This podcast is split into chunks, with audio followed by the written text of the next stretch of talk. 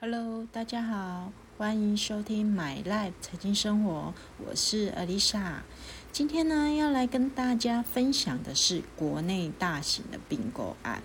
那讲到呢，企业并购，大家会联联想到就是特斯拉创办人马斯克一直公开放话要买下推特这家公司。那今年呢，一月份马斯克开始买进了推特股票。那马斯克呢，宣布于他在三月十四号以二十六点四亿美元的价格成功收购了推特公司九点一 percent 的股份，而且呢，成为该公司的第一大股东。那推特呢，董事原先反对马斯克收购，在四月二十六号报道，马斯克四月二十五日。董事会成功说服了推特高层，终于同意马斯克收购。但呢，最后一一案破局，重挫了推特的股价，导致这笔交易走入法律的程序。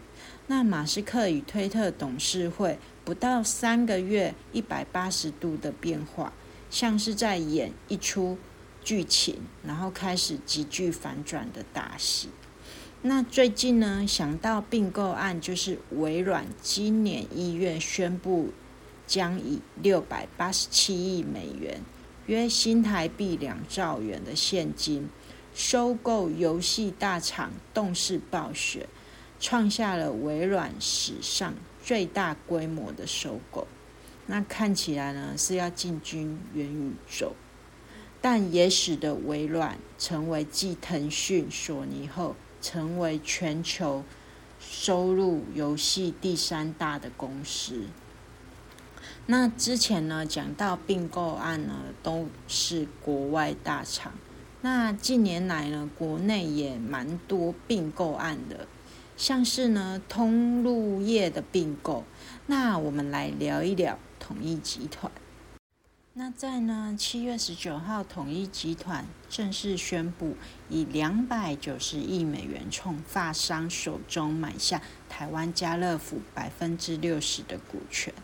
那统一企业呢，跟统一超分别出资了两百三十九亿元跟五十一亿元，各取得台湾家乐福百分之四十九点五与百分之十点五的股权。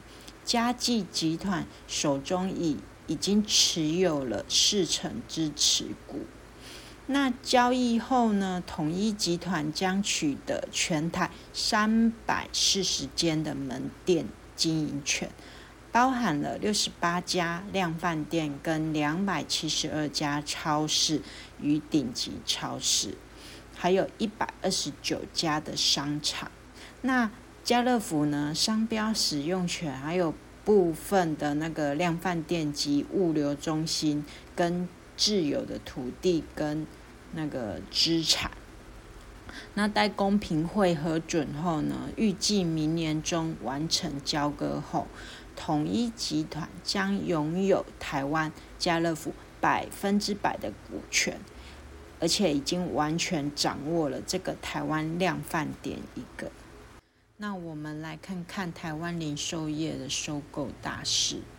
那在二零二零年呢，家乐福并购了台湾惠康股权。那并购旗下拥有顶好、威尔坎跟 Jason Marketing，就成为了台湾第二大超市。那在二零二一年的十月呢，全年宣布收购了量贩店大润发。已经取得了法国欧商集团跟润泰集团所有的股权，达到百分之九十五点九七趴。那我们来盘点这几年零售业收购的大事。那在家乐福在二零二零年呢，并购台湾惠康股权，它旗下呢有两间超市，一家是顶好，然后一家是 Jason Marketing。那成并购后就成为台湾第二间大超市。那在二零二一年呢十月，全年宣布了收购量贩店大润发，取得了法国欧商集团跟润泰集团所有的股权，那达到百分之九十五点九七 percent。那再来，二零二一年呢十一月，台湾家乐福传出要出售，那远东还有 MOMO、富邦美，还有统一呢，都盛传为业界的买家。那在二零二二年七月呢，统一跟统一超正式宣布收购台湾家乐福。那待公平会通过之后呢，将在二零二三年中旬完成交割。统一集团旗下的通路种类其实还蛮多的，像类似百货啊，就是统一时代百货，还有超商啊，就是 Seven。然后超市啊，就是家乐福；那量饭店呢，也是家乐福。那像餐饮呢，就是星巴克，还有 Mr. Dona 跟酷盛史等等。还有电商啊，就是博莱克网络书店。那其实它的市场范围呢，涵盖了台湾、中国，还有菲律宾等，还有。其他啊，像那个有些制造、生产啊、品牌、物流、宅配、外送、支付、贸易等等，以综合商品零售，像百货、超商、量贩超市这些经营规模变化的分析。那统一集团呢，如合并计算统一超，还有台湾家乐福合并惠康百货及旗下的百货企业呢？在二零二一年，整体的营收规模达到两千五百九十一亿，成为台湾唯一营业额超过两千亿的综合商品零售业的龙头。那排名第二呢，就是合并大润发的全联，合计营收为一千八百五十七亿。那排名第三呢，就是量饭店好事多。单一品牌即创造出一千零六十亿的庞大营业规模，吸引美国母公司于二零二二年斥资十点五亿美元购买大同集团持有的百分之四十五的股权，全资经营台湾好事多事业。那其实呢，对统一集团来说，这笔交易案来看呢，不是看投报率，而是看家乐福的战略地位，其实有助于集团在零售业的竞争优势。那看到别家其实他都在扩张他的通路了，所以你不得不买，不然呢，半壁江山都被拿走了。那统一集团宣布收购台湾家乐福，其实牵动的国内量贩板块的变化。那学者有分析啊，统一更容易跨管理跨通路的会员金流啊，或者是支付。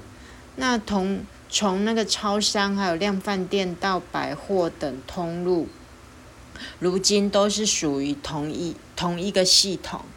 那消费者呢，能能共同累积点数跟优惠，其实呢，它的影响力非常的大，这就是所谓的顾客占有率。那不过随着科技的演进呢，生活习惯的改变啊，零售业将走向全通路的策略。那未来呢，零售业竞争端看荷包占有率。那过去大家都是谈市场占有率，那如今呢，统一收购了家乐福后，可以让消费者的荷包啊，在一个月内可支配的生活花费，全都是可以在统一集团内消费，这就是顾客的占有率，或者是荷包的占有率，势必就是成为未来零售业决胜的关键之一。台湾的量贩板块呢，已经进入了三国鼎立的时代。统一的家乐福，还有全联大润发、好事多的铁粉分析三方呢，各自有各自的优势及卖点。意思就是说，青菜萝卜各有所好。那量贩产业的重磅消息呢，在 PPT 论坛掀起了热烈的讨论话题。那有网友认为说，三国鼎立其实有点太过了，因为家乐福、大润发根本无法与台湾唯一纯外商的量贩店好事多竞争。好事多呢，拥有很多优势，让对手跟不上它的车尾灯。那以会员经营的好事多，以量制价的大。包装还有美国独家进口与宽松的退货条件，吸引了许多中产家庭还有中小商家的采购。那尤其部分科技呢产品享有独家的优惠，例如苹果享有九十天的鉴赏期。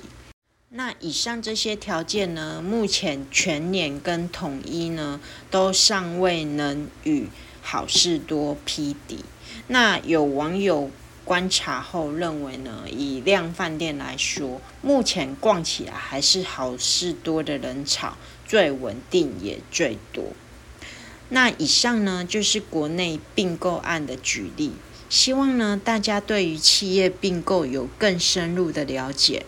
我是 Alisa，我们下次见，谢谢。